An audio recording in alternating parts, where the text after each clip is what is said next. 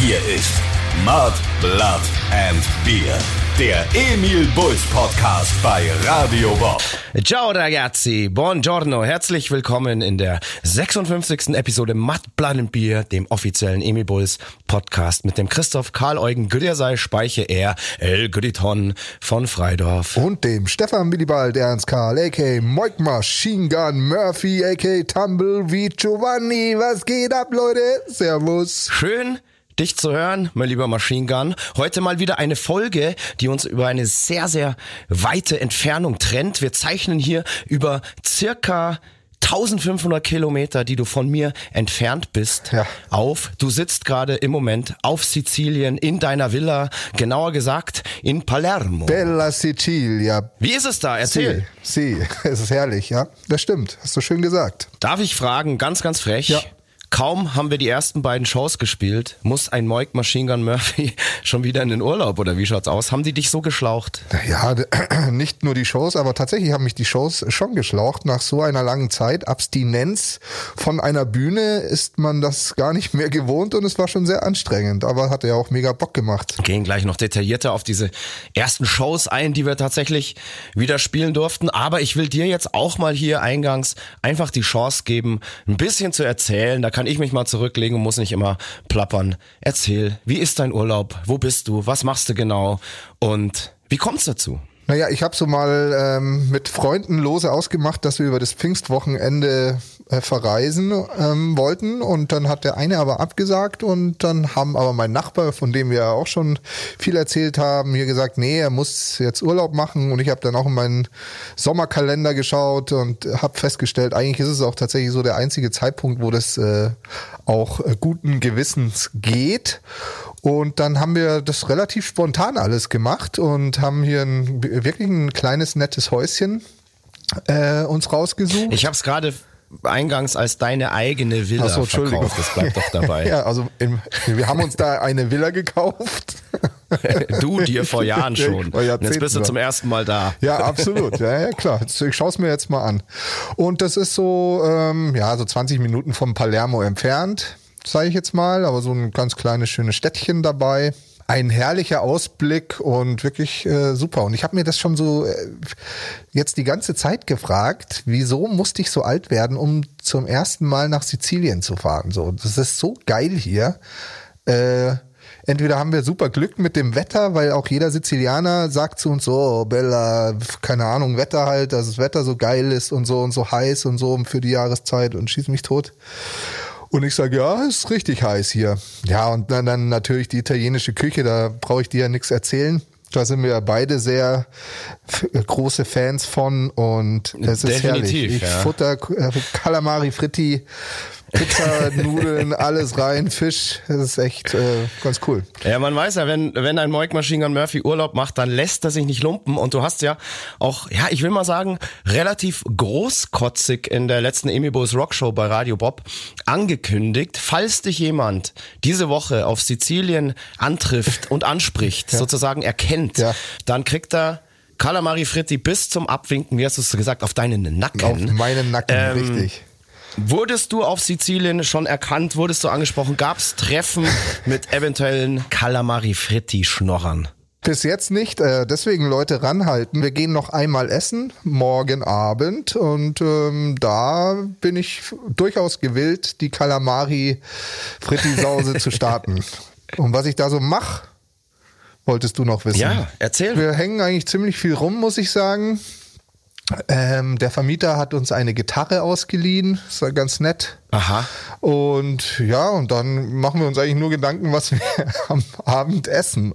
Und haben natürlich schon auch einen Sightseeing-Ausflug gemacht nach Palermo. Ist eine geile Stadt. Richtig geil.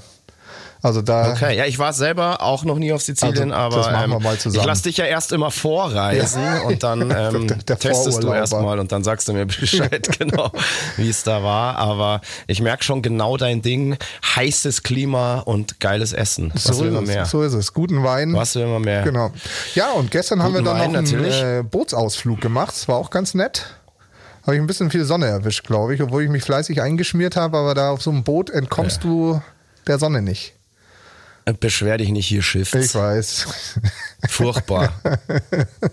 Ist beneidenswert, was du da immer machst und gefühlt bist du, seitdem wir diesen Podcast hier gemeinsam aufgezogen haben, ungefähr zum zehnten Mal stimmt. im nicht. Urlaub. Das müsste das Doch. vierte Mal sein. Aber Also mindestens so oft, wie du Onkel geworden bist. Wir hatten mich ein Vögelchen gezwitschert. Ja. Du bist ähm, zum sage und schreibe neunten Mal gestern, vorgestern, heute Onkel geworden. Ja. Was ist denn los? Wir hatten, glaube ich, vor einem Jahr ungefähr in irgendeiner Podcast-Folge bist du zum achten Mal Onkel geworden, jetzt zum neunten Mal. Ja. Und ähm, was ist in der familiären Legebatterie schon wieder passiert? die geben Gas, meine Schwestern. Also alles, was ich versäume, machen die so. Also deswegen brauche ich keine eigenen Kinder, weil die neun von denen reichen für eh schon für zwei Leben. ja, absolut. Also ja. da muss ich nicht, muss ich nicht auch noch äh, ran. Also wenn man dann als Onkel so die pauschalen 100 Euro pro Neffe immer zu Weihnachten schenken muss, das summiert sich voll bei neun. Ja, aber ich habe den, ich bin ja da so ein bisschen anders. Ich finde, die, den Kindern von heute geht's eh viel zu gut. Ich schenke denen einfach nix. so, oder? Aber dann sich im Urlaub dann so gönnerhaft aufspielen und wenn man erkannt wird, dann ähm, hier Calamari Fritti bis zum Abwinken spendieren. Hei, hei, hei, aber der eigenen Familie da dann knausrig sein. Ja, aber ich würde den, wenn, wenn sie vorbeikommen würden, würde ich ihnen auch Kalamari Fritti bis zum Abwinken äh, angedeihen. Ja, aber die würden dich nicht erkennen. Aber wie du sagst, wenn ich neun, neunmal Weihnachtsgeschenke, neunmal Geburtstagsgeschenke, da bist du ein armer Mann. ja, also ich habe von meinem Onkel immer, jetzt auch nicht mehr, aber ich habe immer einen Huni bekommen. Ja, das ist schon viel. Ist es viel? Ja, finde ich schon. Mein Onkel hat immer so für 50 Mark damals Okay. uns Kinder beschenkt. Aber es war ein, Pfarr, ein armer Pfarrer.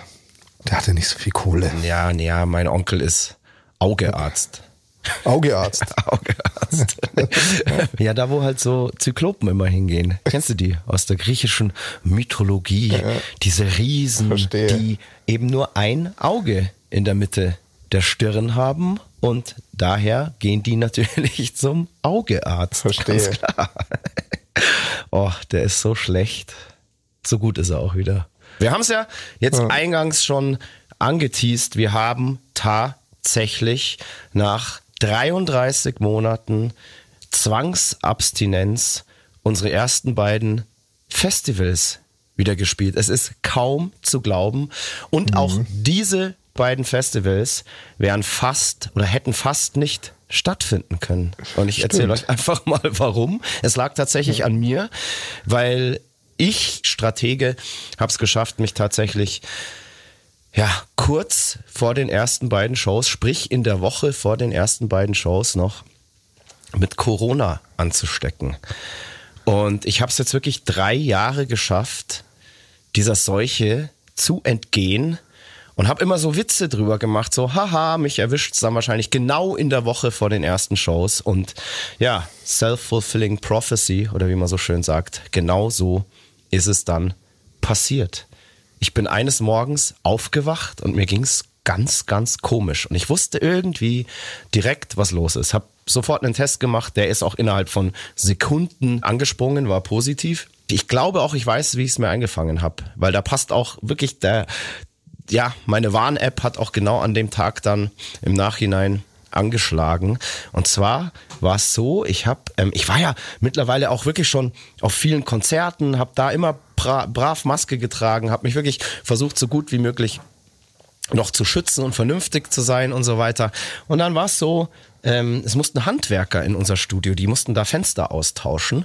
Und ich habe mich bereit erklärt, die reinzulassen. Und ich habe mir dann gedacht, hey, wenn ich eh schon da bin und die hier werkeln, mache ich noch ein bisschen was im Studio am Computer.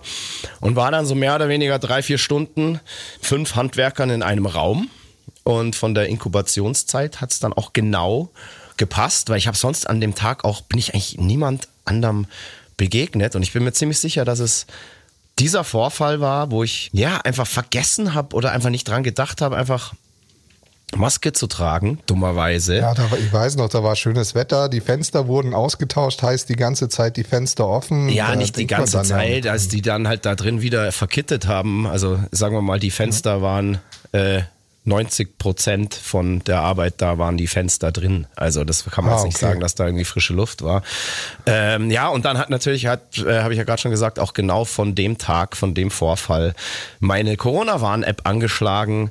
Und ja, habe ich es mir halt kurz davor noch auf ganz, ganz blöde Art und Weise eingefangen. Hätte aber auch nichts gebracht, wenn ich irgendeinen anderen hingeschickt hätte, weil wenn du es gemacht hättest, hättest du dich wahrscheinlich Angesteckt. Ähm, angesteckt, dann hätten wir genau dieselbe Misere gehabt. Wir stecken da ja alle in einem Boot. Und dann war klar, dass es eine sehr, sehr knappe Geschichte wird, weil tatsächlich ähm, mit den neuen Quarantänevorgaben und so weiter war tatsächlich der Tag der Abfahrt zu den ersten beiden Festivals auch der erste Tag, an dem ich mich hätte freitesten können und ich habe dann natürlich jeden Tag irgendwie drei, vier Tests gemacht. Ähm, die ersten Tage haben die wirklich alle bums, zack, angeschlagen und waren äh, eindeutig positiv. Und ich muss auch sagen, mir ging es auch die ersten zwei Tage richtig scheiße. Also so mit allem, was da so dazugehört. Hat dann aber relativ schnell auch nachgelassen und ähm, hatte dann einfach immer nur noch so ein, so ein Reizhusten, verstopfte Nase, aber Tests weiterhin positiv bis wirklich zum Abend vor dem Tag, an dem wir hätten losfahren müssen. Und dann hatte ich da tatsächlich einen negativen Schnelltest. Und das hat dann wirklich Hoffnung gegeben, dass wenn ich am nächsten Tag gleich in der Früh einen PCR-Test mache und das Ergebnis dann negativ sein sollte, dass wir losfahren können. War aber halt eine wirklich, wirklich, wirklich knappe Kiste. Und ich bin dann am nächsten Morgen gleich zum PCR-Test, habe mir da so einen Express-Test gekauft sozusagen, wo man dann sicher weiß, dass das Ergebnis auch noch am selben Tag kommt. Die haben mir auch garantiert, dass das bis 18 Uhr eben kommt. Und eigentlich hätte unser Bus schon um 17.30 Uhr, ähm, ich weiß gar nicht, wo der losfährt, aber losfahren müssen, damit der uns irgendwie pünktlich abholen kann. Eigentlich und ich ich habe halt immer gesagt, Herr Jungs, mein Testergebnis kann sein, dass das erst um 18 Uhr kommt.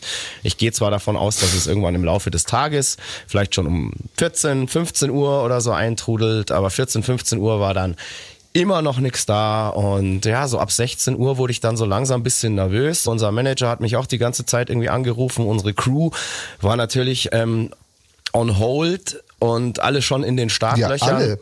Ja. Und äh, der Busfahrer Taschen. musste gebrieft werden, ob er jetzt überhaupt losfahren soll oder nicht, weil hier noch ein PCR-Test aussteht. Ja, und irgendwann war es dann tatsächlich 18 Uhr und es war noch kein Testergebnis da. Und so die allerletzte Chance, die ich ja jetzt noch gesehen habe, war, dass ich jetzt einfach nochmal zu dem Testzentrum hingehe und denen sage so, hey, Leute, es ist jetzt nach 18 Uhr. Ähm, ich habe eigentlich die Garantie, beziehungsweise ich habe diesen Test ja extra bezahlt, damit ich garantiert bekomme, dass das Ergebnis noch kommt und dass ich denen eben erkläre, was davon abhängt, ähm, was da alles dranhängt an dem Ergebnis von diesem Test. Und ja, ich dachte, vielleicht ist halt irgendwo das Ergebnis im Labor verloren gegangen oder die können vielleicht noch mal kurz da im Labor anrufen und auf diese Probe da halt irgendwie hinweisen, damit wir irgendwie schnellstmöglich noch dieses Ergebnis bekommen. Und es war dann wirklich so, ich war gerade auf dem Weg zum Testergebnis und ich glaube so um 18.07 Uhr hat auf einmal eine E-Mail auf meinem Handy, ist eine E-Mail aufgeploppt und ja, ich habe die wirklich, ja, ich würde fast sagen, zitternd geöffnet und da stand dann tatsächlich Testergebnis negativ. Und ja, ich habe einen Freudentanz gemacht, habe sofort ähm, unser Management angerufen und habe gesagt, ich bin negativ, alles auf Go. Und ich war wirklich heilfroh, dass wir losfahren konnten und dass nicht wegen mir jetzt diese ganze Sache nach so langer Zeit, die ersten beiden Shows abgeblasen werden mussten. Und man hat auch wirklich gemerkt, dass sich echt alle krass gefreut haben, dass wir doch losfahren.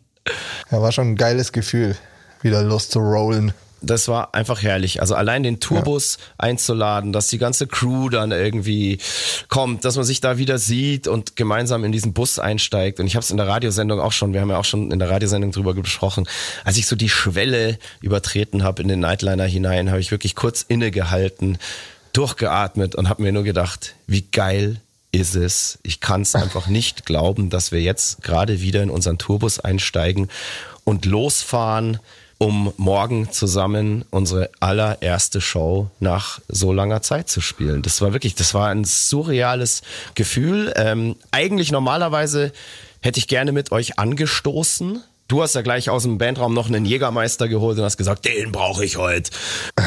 Ich wollte es nur zum Desinfizieren, verstehst du? Ja, alles klar, vielleicht zum Desinfizieren deiner Innenwände, weil so wie du krakeelt hast, das habe ich bis oben hin in meine Koje gehört, hast du dich auf jeden Fall an dieser Flasche vergriffen.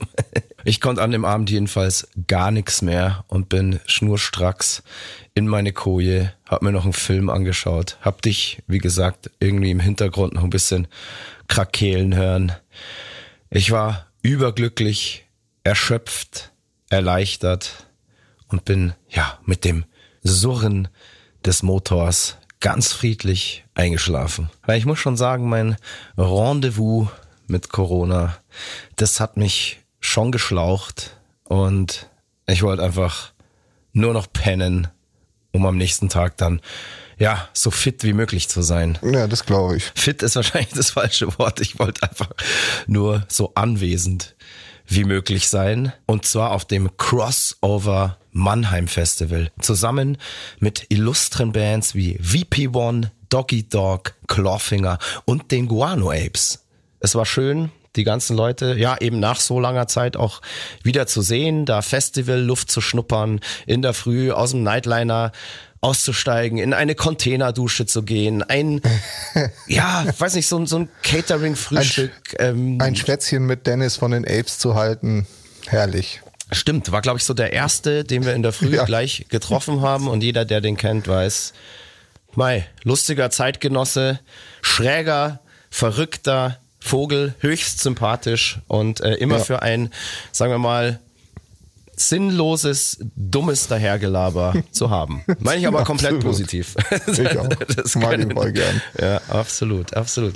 Ja, dann haben wir tatsächlich irgendwann gespielt und dann kam so die Stunde der Wahrheit. Und da frage ich dich, wie war für dich die erste Show nach, ja tatsächlich, also die erste Festivalshow nach 33 Monaten Bühnenabstinenz? Ja, es war ähm, ziemlich aufregend.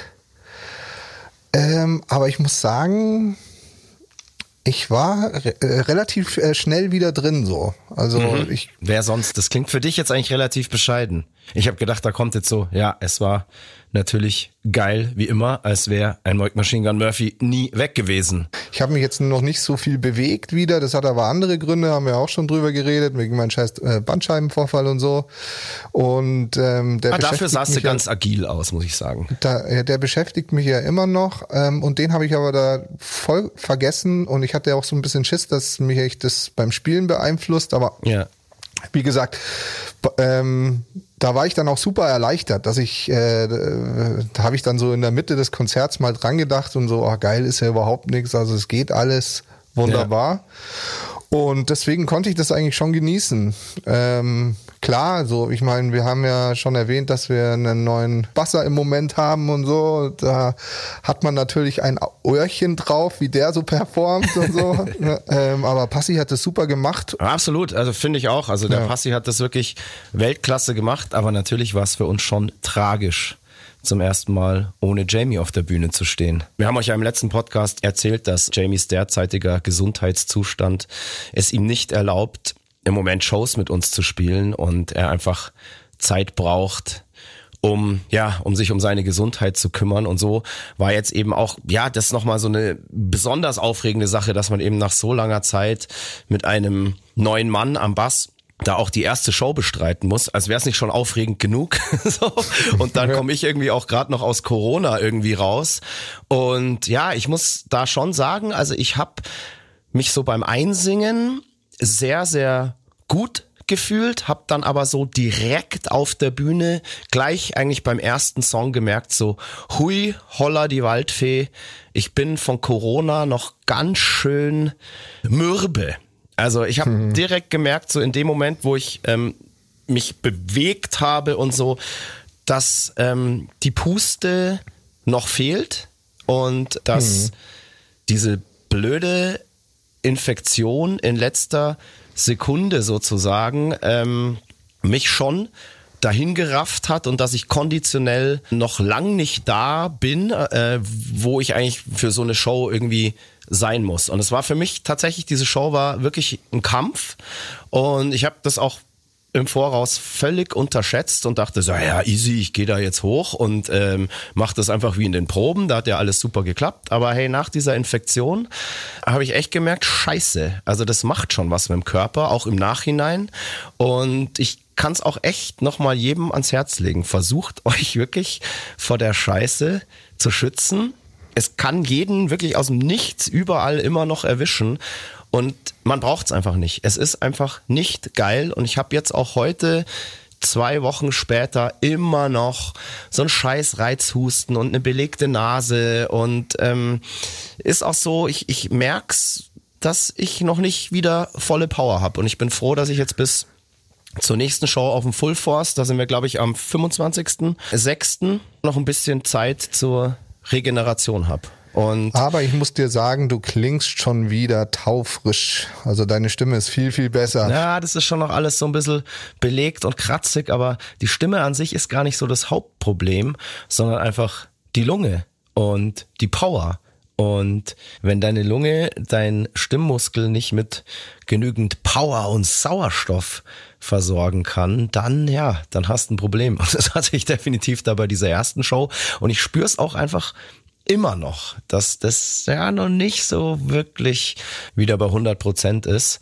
Aber es ging zum Beispiel auf der zweiten Show, die wir dann am nächsten Tag gespielt haben, schon wesentlich besser. Also auch noch weit entfernt von perfekt, aber viel, viel besser als in Mannheim. Zum Singen brauche ich einfach meine volle Power. Und wenn ich die nicht hab, dann, äh, keine Ahnung, dann äh, wird's eklig. Wird's. Aber wie gesagt, ich habe ja jetzt noch ein bisschen Zeit zum Regenerieren und bis zum Force wird das hoffentlich alles wieder ähm, gut sein.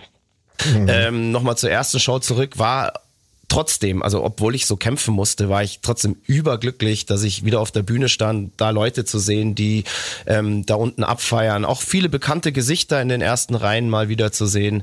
Ganz, ganz toll und hat Spaß gemacht, obwohl ich leiden musste. Ich habe von dem Tag dann gar nicht mehr viel mitgekriegt, weil ich mich eigentlich direkt nach der Show wieder ähm, ins Bett äh, beziehungsweise in Nightliner verzupft habe und einfach nur gechillt habe. Ich weiß noch, ich habe dich gefragt, wie es wie es dir bei der Show ging, eben wegen deinem Bandscheibenvorfall und dann hast du noch zu mir gesagt, hey, es war voll geil, während der Show war einfach überhaupt nix. Da habe ich mir nur Ja. gedacht, voll geil. Mike Murphy gehört einfach auf die Bühne, weil nur auf der Bühne fühlt er sich wohl und wird von seinen Schmerzen befreit. Deswegen, ähm, keine Ahnung, so viele Shows wie möglich einfach spielen, dann heilst du von ganz automatisch. Habt ihr an dem Abend noch irgendwas äh, Tolles Nee, erlebt? weil ich hab's halt, dadurch, dass ich es halt nicht gemerkt habe, habe ich dann doch, glaube ich, ein bisschen zu viel gebankt. oh, okay, Und ja. ähm, dann ging's mir, nach der Show ging's mir eigentlich richtig scheiße, muss ich sagen. Dann. Oh, tatsächlich, okay. Ja, stimmt, Ja, du bist auch relativ bald ins Bett dann, ja?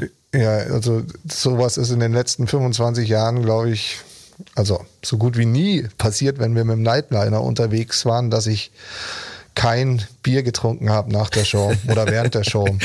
Ja, stimmt. Ja, das ist echt krass. Ich habe auch das ganze Wochenende keinen Schluck Bier beziehungsweise irgendeine Art von Alkohol getrunken, weil da mein Körper einfach noch gesagt hat, hey, das geht einfach nicht. Also ich konnte, Ja. auch wenn ich dran gedacht habe, hab das, hat der Körper gesagt, nö, nein, ähm, das darfst du jetzt noch nicht. Und sogar, obwohl wir dann am nächsten Tag in Zipf gespielt haben, das ist da, wo in Österreich das Bier herkommt, nämlich in der Zipfer Brauerei. Die haben da ein äh, Festival veranstaltet, obwohl wir in der Früh aufgewacht sind, aus dem Nightliner geschaut haben und um uns herum tausende Kästen von Bier standen. War an Bier trinken bei mir nicht zu denken. Ich bin in der Früh dann aus dem Nightliner raus. Es war wieder der erste Mensch, den ich gesehen habe, war tatsächlich wieder der Dennis von den Apes, der schon mit der Kanne am Hals in Herrgottsfrüh, naja, sag Herrgottsfrüh für einen Musiker, mittags um elf oder zwölf, hat der sich schon wieder ähm, die ersten Kolben reingeballert und hat sich's da gut gehen lassen.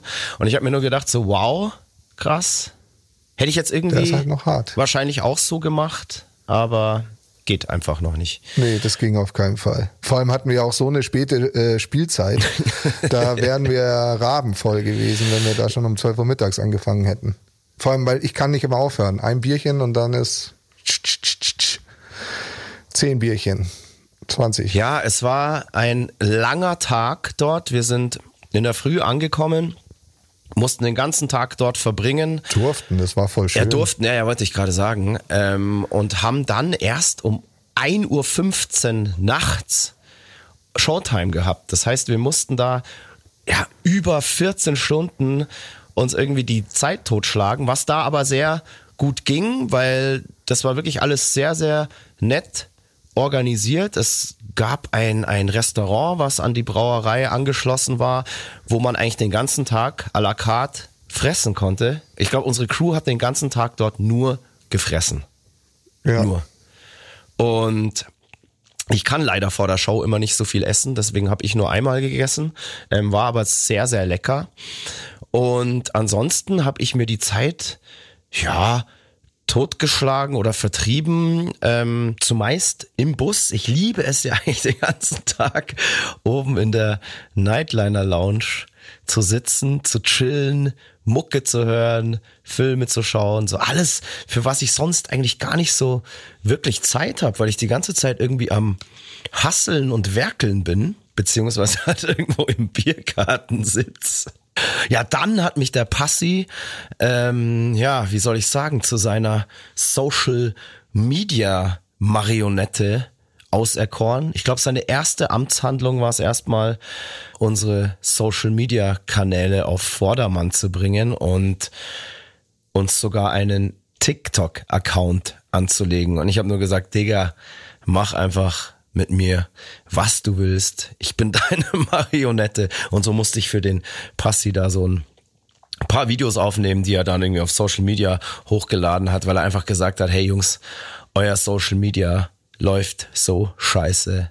Das müssen wir jetzt einfach mal ein bisschen nach oben petern. Und wir hatten das Thema, gerade das Thema TikTok ja hier schon mal im Podcast. Und wir haben da ja gefragt, ob wir als Band auch mal so einen TikTok-Kanal machen sollen. Und ähm, ja, da war eigentlich eher so die Response, dass die Leute gesagt haben, nee, macht es nicht, das ist total peinlich. Aber mein Gott, wir sind in diesem Business sowieso die Konkubinen Satans, deswegen scheiß drauf. Und außerdem habe ich gesehen, dass tatsächlich die Donuts mittlerweile auch einen TikTok-Kanal haben und hey, wenn die das dürfen, dann dürfen wir das auch. Wir haben noch keine Ahnung, was da so in Zukunft passieren wird, aber wir haben, glaube ich, schon fast 100 Follower. Also, wenn ihr ganz vorne dabei sein wollt, dann folgt uns jetzt auch auf TikTok. Also echt, ich hätte nie gedacht, dass mir dieser Satz mal über die Lippen fließt. Pussy is the one to blame. Und wir haben ihm unsere Seele verkauft. Aber hey, dafür, dass er so einen Einsatz gezeigt hat und uns so derbe aus der Patsche geholfen hat, hat er es auch verdient, dass er uns jetzt da so ein bisschen vorführen kann. Aber hey, wir werden ihn demnächst auch mal vorführen, indem wir ihn einfach mal hier einladen und dann kann er sich mal für seine Schandtaten und so weiter rechtfertigen und sich hier mal vorstellen, damit hier auch alle mal wissen, wer dieses quirlige Äffchen ist, das gerade bei uns den Bass bedient. Ja, und vielleicht hat er ja auch ein paar AKAs. Also ein paar weiß ich ja schon. Es ist der Passi, aka Bassi, aka Quaskal, aka Quack Quack Quassi Quaskal. Alright, alles klar. Naja, ansonsten war es sehr gut, dass an dem Abend noch ähm, Champions League Finale war. Das konnten wir uns dann ja. nämlich anschauen und wieder drei Stunden totschlagen. Stimmt, ja. Ja, und irgendwann war dann Showtime in Zipf, auf ja. dem Zipf Air. Es war sehr spät, es war unfassbar kalt. Ich wusste gar nicht, dass ja. es Ende Mai noch so kalt werden kann nachts. Aber auch die ganzen Veranstalter und die Leute, die da waren, haben alle gesagt, das haben sie auch irgendwie noch nie erlebt, checken überhaupt nicht, was jetzt los ist. Aber nichtsdestotrotz sind da wirklich noch sehr viele hart gesottene Leute stehen geblieben und haben sich unsere Show angeschaut und ich fand die Show dann, ich habe es ja gerade schon erzählt, zumindest bei mir ging schon Welten besser, ich war viel fitter als am Tag davor. Und ich fand's eine richtig gute Show, die richtig Spaß gemacht hat. Ja, war gut. Ja, es hat mega Spaß gemacht, nur wirklich, du, wie du es gesagt hast, es war so kalt, also beim Gitarre spielen kalte Finger zu bekommen, ist so das Schlimmste, was passieren kann eigentlich. Und das hat so ein bisschen genervt, aber kein Problem für einen Moik Machine Gun Murphy. Habe ich, Ja, natürlich, hab ich natürlich äh, gemeistert. Nee, und hat auch Spaß gemacht. Also Ja. Ja, ich war auch wirklich äh, positiv überrascht und möchte auch hier allen Leuten Danke sagen, die so lange ausgeharrt haben, eben in der Kälte, um sich unsere Show noch reinzuziehen. Dankeschön. Vielen, vielen Dank. Das ist nicht selbstverständlich. Aber hey, mei, wenn, wenn, wenn so ein Late-Night-Special-Act spielt wie wir, dann Ja, klar. harrt man natürlich aus. Das waren also die ersten Shows und es ist total abgefahren, dass wir tatsächlich auch zum ersten Mal jetzt in diesem Podcast über erlebte und gespielte Shows in der Gegenwart uns unterhalten können und nicht uns immer auf irgendwelche Shows aus der Vergangenheit stürzen und zurückgreifen müssen. Das ist total abgefahren. Das heißt, wir können ja jetzt in der Zukunft immer auch über Shows erzählen, die gerade aktuell waren. Das ist vielleicht für unsere Zuhörerinnen auch mal ganz interessant. Nicht nur immer, äh, was man nichts erlebt hat in den letzten zwei Wochen. Genau, absolut, ja. Ja, jetzt gibt es mehr und besseren Content, liebe Freunde. Jetzt geht's richtig genau, ab. Genau. Aktuellen Content. Ja, dein aktueller Content besteht ja gerade im Moment nur aus Urlaub. Mein aktueller Content war tatsächlich, ich habe wieder Konzerte besucht in den letzten zwei Wochen. Also bei mir scheppert's Ich hab's konzertmäßig gerade wirklich massiv. Und zwar bin ich letzte Woche relativ spontan in München im Zenit auf Social Distortion gegangen. Eine wirklich meiner all-time favorite Bands. Und es war im Zenit. Ich muss sagen, es war fürs Zenit sehr, sehr guter Sound, was mich tatsächlich überrascht hat. Ich will jetzt aber gar nicht über das Thema Sound reden, sondern ich wollte ein ganz anderes Thema mal aufmachen, nämlich das Thema Setliste. Setlisten von Bands. Interessiert vielleicht auch einige ZuhörerInnen, auch so in unserem Fall und so weiter. Social Distortion, das ist so eine, ja, so eine Punk-Blues-Rock-Band für alle, die sie nicht kennen, die wirklich sehr, sehr schöne Hymnen schreiben und es ist jedes Mal so, dass ich von den Konzerten von denen wirklich begeistert bin, die es aber irgendwie schaffen, immer genau die Setlist zu spielen oder eine Setlist zu spielen, die ich nicht unbedingt hören will. und Verstehe. also die spielen dann schon so eine Handvoll Hits, beziehungsweise Songs, die für mich Hits sind. Sie könnten meiner Meinung nach aber auch zwei Stunden lang einfach einen Hit nach dem anderen rausfeuern. Und ich habe immer so das Gefühl, die verweigern sich so ein bisschen, ja, ihre eigenen Hits. Und das ist ein ganz komisches Phänomen, weil ich habe eben auch Leute auf dem Konzert getroffen, die ich kenne und denen es genauso geht, die sich immer denken so, hä, jedes Mal gehen sie wieder hin und hoffen, dass sie jetzt endlich mal die Hits spielen, aber irgendwie passiert's nicht so wirklich. Da werden dann so, was weiß ich, drei, vier, fünf, sagen wir, Smasher werden dann da schon rausgeballert, aber der Rest sind dann auch so ganz komische Songs, die sich so auf den Alben irgendwo so hinten auch verstecken. Und jetzt nicht so die offensichtlichen Songs sind, die die Leute auch hören wollen. Und das merkt man dann auch so ein bisschen an der Stimmung. Es kann auch sein, dass da Leute ähm, gibt, die sagen, boah, die haben eine Traum-Setlist gespielt, weil sie eben nicht das Offensichtliche spielen. Aber wenn ich auf Konzerte gehe, will ich eigentlich schon, muss ich sagen, die Hits hören. Immer so gespickt mit so ein paar Exoten. Ich habe ja im letzten Podcast zum Beispiel erzählt, ich war bei, bei White Lies und die haben einfach von vorne bis hinten meine komplette Traum-Setlist gespielt. Und man kann es natürlich gerade als Band, die es schon lang gibt, die viele Alben hat, was ja im Fall von Social Distortion oder im Fall von uns jetzt auch ist, nicht jedem recht machen. Das ist ganz klar, weil sonst müsstest du irgendwie sechs Stunden spielen. Aber ich fänd's auch mal interessant von unseren ZuhörerInnen auch mal Feedback so zu bekommen. Wir machen ja auch vor unseren Touren immer so, sagen wir mal, eine Facebook-Umfrage oder Social-Media-Umfrage, was die Leute gerne hören würden.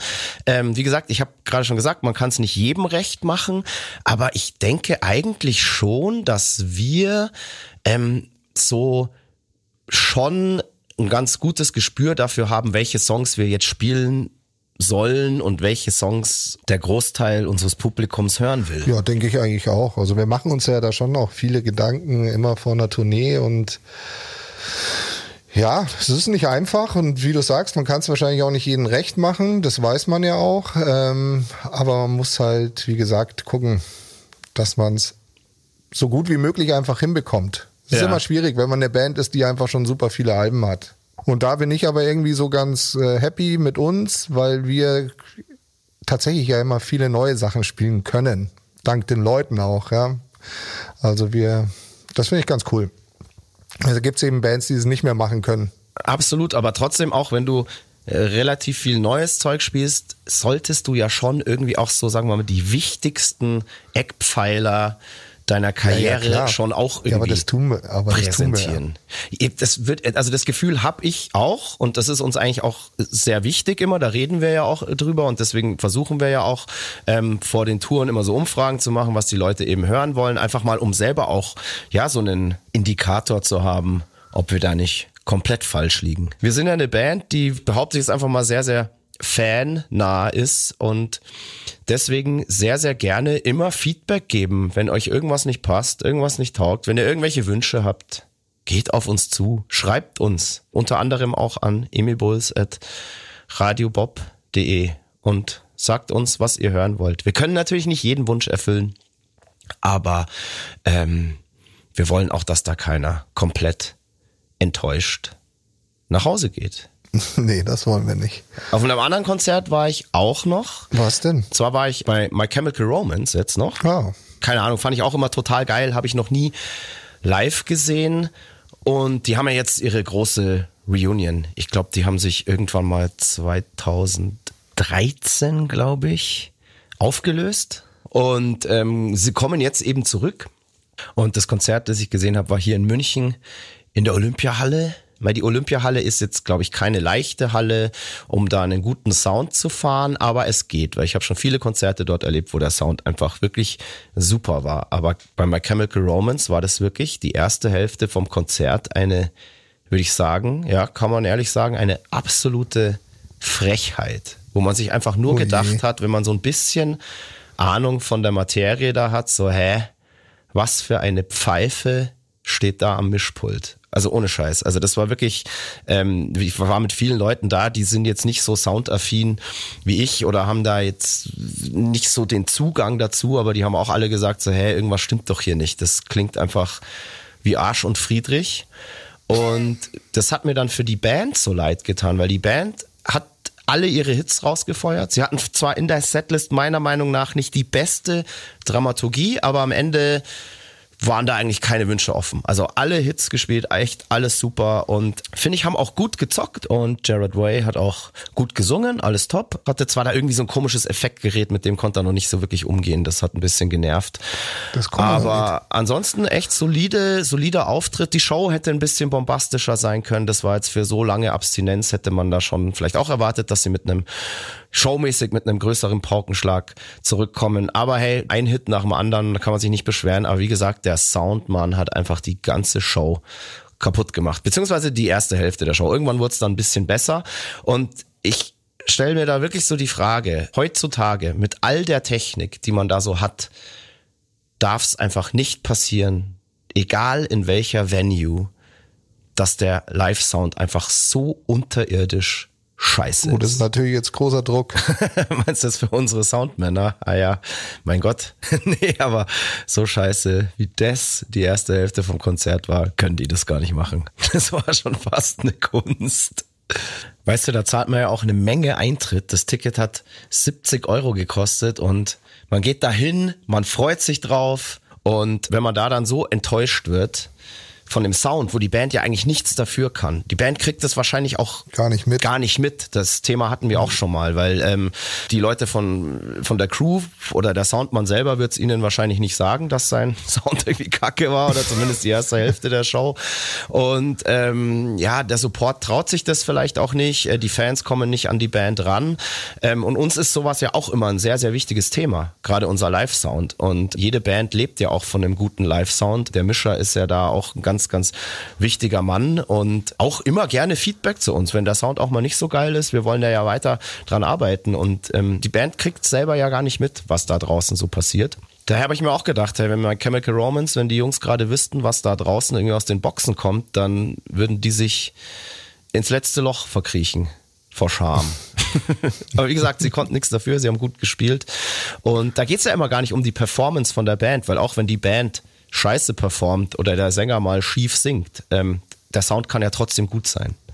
So. Richtig. Es kann ja auch, was Schiefes kann ja auch gut klingen. Also, also weißt du, was ich meine? Jetzt so. Auf jeden Fall, was schief ist, kann auch fett klingen. Äh, Genau, genau, absolut.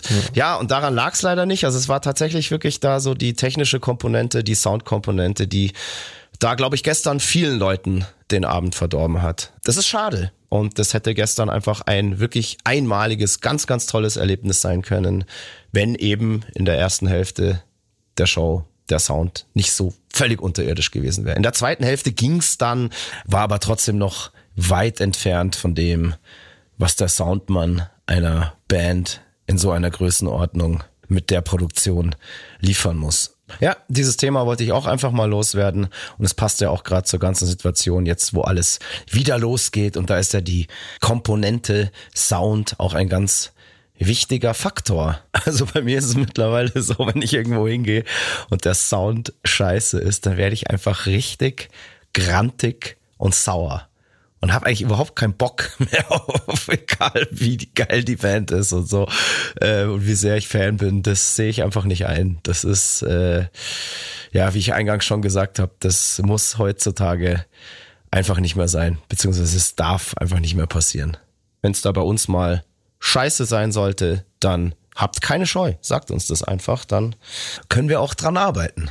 Wenn ihr natürlich irgendwie äh, auf dem Klo sitzt hinten oder in der letzten Reihe irgendwo steht, dann gilt das natürlich nicht. Stellt euch irgendwo dahin, wo es Mischpult ist, da hört man am besten, da ist der Sound meistens am besten. In der ersten Reihe ist der Sound meistens auch scheiße, weil du von der PA echt gar nichts mitkriegst, deshalb ist das auch kein Referenzpunkt und es kommt natürlich gerade bei größeren Konzerten auch immer komplett drauf an, wo man sitzt, wo man steht, aber ähm, ich habe da verschiedene Spots gestern ausprobiert und es war einfach überall Kacke. Das ist bitter. Ja, absolut. Aber einen schönen Abend gehabt, hoffe ich trotzdem.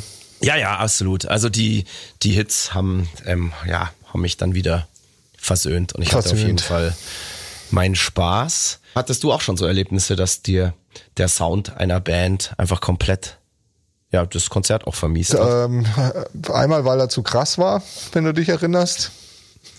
Wo war das? Bei Korn im Nachtwerk vor 100 Ach so, Jahren. boah, da ist ja schon, ja, das ist ja schon Jahrhunderte her, ja. Da habe ich mich so auf dieses Konzert gefreut und dann konnte ich es nicht genießen, weil es, weil dieser, weil das viel zu krass war und ich so Magenprobleme bekommen habe. Die haben halt nur den braunen Ton gespielt damals. Ich habe nur den braunen Ton gespielt. Ja, und dann sicherlich, aber dann ist es eher so wahrscheinlich bei mir, dass ich ähm, so Bands auf dem Festival anschaue und mir dann denke, wo je, die Armen, was für ein scheiß Sound. Ich habe mal Bilderbuch im Zenit gesehen, wo ich mir gedacht habe, naja, ist irgendwie ganz schön fad und der Sound nicht so geil. Naja, das, das hast du, das hast du auch schon mal ähm, Ja, ja. erzählt, dass du da sehr enttäuscht warst von dem Konzert, obwohl du Riesenfan bist. so. Ja, ja.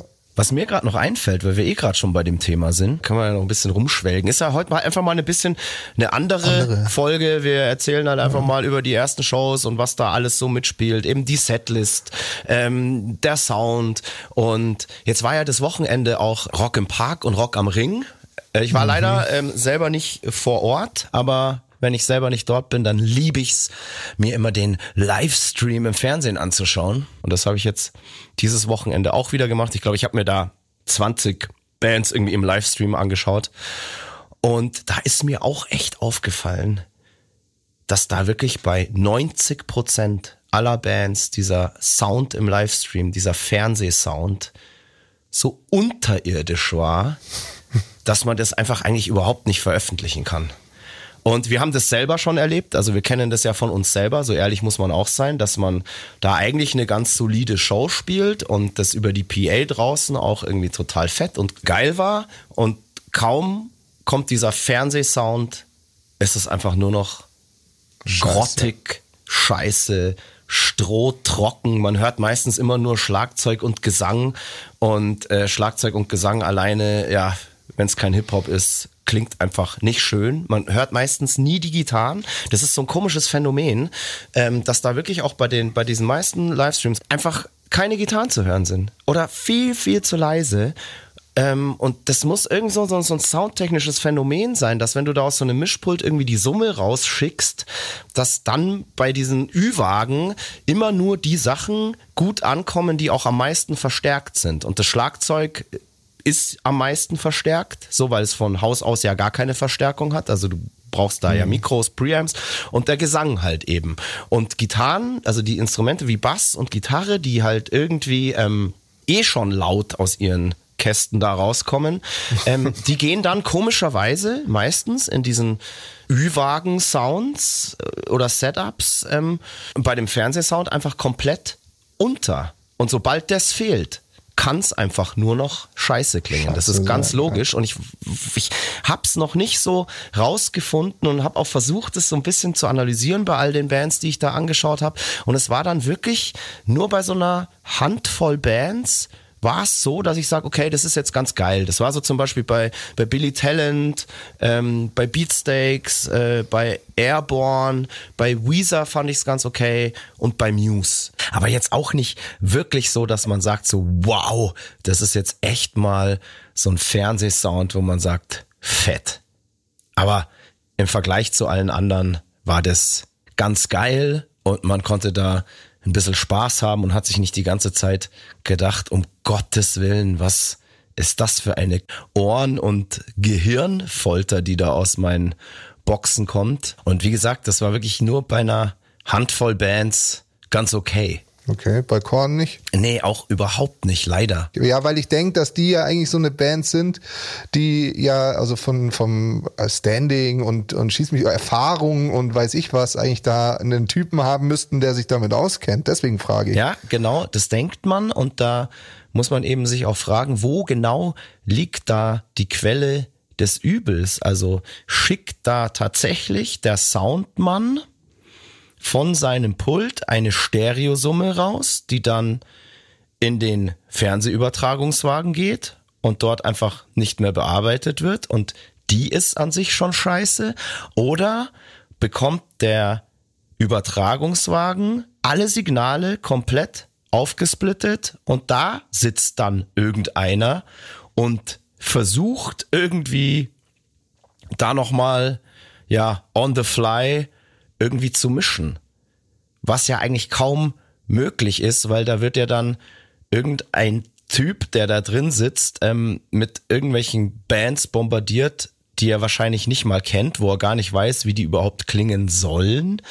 Und der schiebt dann alle Regler vielleicht einfach nur auf Null. Ähm, und ja, dann ist die Katastrophe vorprogrammiert. Also ich weiß nicht, wie das da so genau abläuft und das finde ich auch ein sehr interessantes Thema, weil ich meine, da wird ja auch richtig Kohle investiert, ähm, dass so eine Fernsehübertragung irgendwie stattfinden kann und da ist doch dann das Essentielle, das A und O der ganzen Sache, dass man erstmal gewährleistet, dass das, was dann da wirklich beim Verbraucher vor den Endgeräten sozusagen rauskommt, so einigermaßen Hand und Fuß hat. Aber das hat's einfach in den meisten Fällen halt da leider überhaupt nicht gehabt. Und es ist für mich unbegreiflich, weil ich mir denke, es kann doch gar nicht so schwer oder so kompliziert sein, da so einen einigermaßen coolen Sound hinzukriegen. Ich rede jetzt hier nicht von CD-Qualität oder so, ähm, sondern einfach nur soliden, dicken Live-Sound, der da ins Wohnzimmer kommt. Und da geht's jetzt ja gar nicht so um die Performance der Künstler an sich. Das sind ja zumeist auch wirklich Profis, die ihr Instrument oder ihre Stimmen und alles beherrschen. Also keine Ahnung, äh, schau dir an, da spielt hier, wie heißt er, der Heini äh, von Alter Bridge hier, Miles Kennedy, ja, ein, ein Ausnahmesänger. Der klingt dann auf einmal, als würde er irgendwie aus irgendeiner Kloake raussingen. Und der Typ, der kann ja singen und der singt da auch keinen schiefen Ton, aber trotzdem klingt's einfach, ja, wie aus dem Scheißhaus. Und ich sitze dann da zu Hause vom Fernseher und denk mir so, boah, der arme Kerl, der macht es eigentlich sau gut, aber trotzdem kommt nicht annähernd das an, was der da gerade qualitativ leistet. Und mich macht das dann wirklich regelrecht aggressiv, dass das immer so stiefmütterlich behandelt wird, da diese, dieser Fernsehsound. Wir haben da auch ganz oft von uns schon Fernsehaufnahmen gesehen, wo wir uns danach gedacht haben, so um Gottes Willen, was, das, das sind ja nicht wir. so, das ja. ist ganz, ganz, ganz komisch. Da muss was passieren und da muss es auch jedem erzählt werden, wie das geht. Weil das, man hängt da immer so in der Luft. Ist, wir kriegen ja schon immer, immer Panik, wenn es heißt, oh, das wird gefilmt. Genau, genau. Also es ist bei mir teilweise, dass ich gar keinen Bock mehr habe, das irgendwie freizugeben, weil ich weiß, das wird eh scheiße klingen. und damit meine ich jetzt nicht, dass wir ja eh uns pausenlos verspielen und schief singen, sondern einfach nur den Sound an sich. Am besten wäre es wahrscheinlich, man hat seinen eigenen Ü-Wagen dabei, in dem dann ein eigener Mischer nochmal sitzt und der schickt dann die Stereosumme an den, an den Fernsehdude. Oh Gott, das, nicht, dass ja. du das nächste Mal ankommst und sagst, wir brauchen jetzt einen eigenen Ü-Wagen. Ich glaube, wenn man es geil machen will, ist das ein Weg. Ja, wenn man es geil, ja, aber ich weiß nicht, was so ein Ü-Wagen am Tag Miete kostet, plus Personal. Ja, mein Gott, klar, für eine Band wie uns wahrscheinlich unbezahlbar. Oder man bereitet halt vielleicht irgendwie ein eigenes Mischpult irgendwie vor, was dann nur für den Fernsehsound irgendwie da ist. Keine Ahnung, ich weiß nicht. Man, ich, ich, ich, ich muss mal mit, mit, mit unseren Soundmännern reden, ob die da irgendwie äh, vielleicht eine, eine Lösung parat haben, wie man das einfach in Zukunft irgendwie so machen kann, dass es immer geil ist. Ja, ich habe schon immer schön. so Angst, wenn man so Fernsehauftritte hat und dann irgendwie weiß. kommt dann da irgendwie so das Ergebnis. Ja, da hat man schon gar keinen Bock drauf, sich das überhaupt anzuhören. Vielleicht ist aber auch irgendjemand von unseren ZuhörerInnen bewandt in diesem Thema und kann uns da helfen. Immer her mit den Tipps und unterstützt unsere neue Aktion. Rettet die Welt vor schlechtem Audiosound in Fernsehlivestreams. Ich weiß nicht, ob das für unsere ZuhörerInnen jetzt irgendwie interessant ist oder war, äh, aber mal, kann man ja auch mal drüber schnacken. Und wir haben ja gerade schon gesagt, so ist, ist jetzt heute einfach mal eine bisschen andere Episode gewesen, bisschen Nerd Talk, bisschen 19 Zoll, lange Kabel, kurze Kabelgespräche. Keine Ahnung, es ist vielleicht dem einen oder anderen auch schon aufgefallen, dass es im Fernsehen dann immer ganz, ganz komisch klingt. Und das ist wahrscheinlich auch ja. der Grund, warum viele Bands oder Künstler sagen, im Fernsehen spielen sie einfach gar nicht mehr live, ja, ja. weil das Fernsehen das gar nicht wert ist dass man sich da irgendwie die Mühe macht und am Ende klingt's dann doch scheiße. Es gab immer Ausnahmen und ich durfte das ja auch tatsächlich schon mal erleben, als ich ähm, bei mit einem anderen Projekt hier mit den Beat Players ähm, bei TV Total zu Gast sein durfte. Da haben die Bands ja auch immer komplett live gespielt und da war wirklich ein Typ, da war, es ja, es war mehr oder weniger Pflicht. Da hat Stefan Raab, glaube ich, auch in seinem Produktionsteam wirklich Wert drauf gelegt, dass die Bands dort auch live spielen. Aber da war es auch geil gemacht. Die hatten da mehr oder weniger wirklich ein ja. komplett eingerichtetes Studio für die, für die Live-Übertragung der Bands. Und äh, da saß auch wirklich ein ganz, ganz fähiger Mann, der das gemacht hat. Und da war das dann auch geil. So. Also das war, das hatte echt Hand ja. und Fuß und wenn man da auch weiß, irgendwie diese Heavy Tones da, die Haus- und Hofband, ähm, das war ja auch immer Bombe abgemischt und so weiter. Die haben ja da auch immer komplett live gespielt. Mhm. Also es geht auf jeden Fall. Ähm, ja, man muss sich da nur irgendwie halt auch Stimmt, ich erinnere mich an Peter Maffay bei irgendeinem so Stockcar-Rennen, wo ich voll geflasht war, dass der so fetten Sound hat. Also, das, ja, Peter aber Maffay. das war aber halt wahrscheinlich dann auch da, diese, diese Pro7 Crew.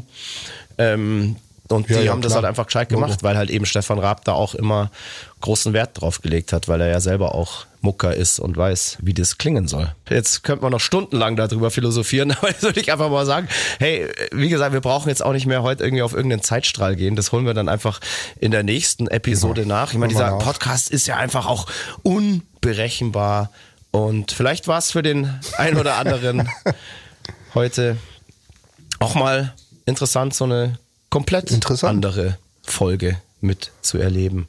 Ich würde sagen, wir Certo.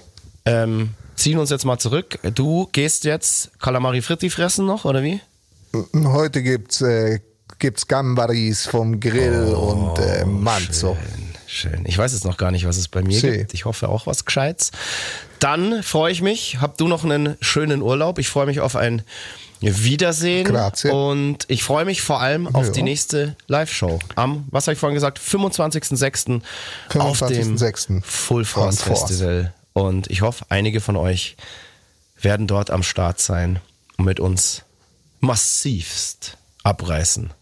Wir haben Bock und ich werde mich bis dahin schonen, dass ich auch wieder dann für euch bei voller das Power bin. Ja, ja, ich bin auch zuversichtlich. Aber ich merke es jetzt schon auch wieder, wenn ich viel rede, äh, geht die Nase so zu und irgendwie so der Hustenreiz wird immer schlimmer. Ich darf jetzt gar nicht dran denken, sonst muss ich gleich husten. Ähm, ja, das ist irgendwie scheiße. Also fangt's euch nicht ein. Lohnt sich nicht. Ist ein Scheiß. Ist ein Scheiß. Und Moik, du auch jetzt der Letzte So von uns, der es noch nicht hatte. Du passt bitte auch auf, gell? Weil, ja, Ich bin nicht der Weil Letzte, nicht, dass gell? da jetzt kurz vorm Full Force da noch irgendeine Scheiße passiert. Pass, pass auf. Ja, ich passe doch immer auf. Jungs und Mädels, vielen, vielen Dank für die Aufmerksamkeit. Ich hoffe, wir haben Grazie. euch heute nicht zu viel mit soundtechnischen und Setlisten, dramaturgischen Sachen ähm, zugebombt. Aber hey, muss auch mal raus. Alles klar. Muss auch mal raus. Bis in zwei Wochen. We love you. Bis bald. Fire. Fire, fuck you. you. Ciao, ciao, bello. Ciao. Der Abschied hat immer Saison. Das war Mud, Blood and Beer, der Emil Bulls Podcast bei Radio Bob. Mehr davon jederzeit auf radiobob.de und in der MyBob App für euer Smartphone. Radio Bob, Deutschlands Rockradio.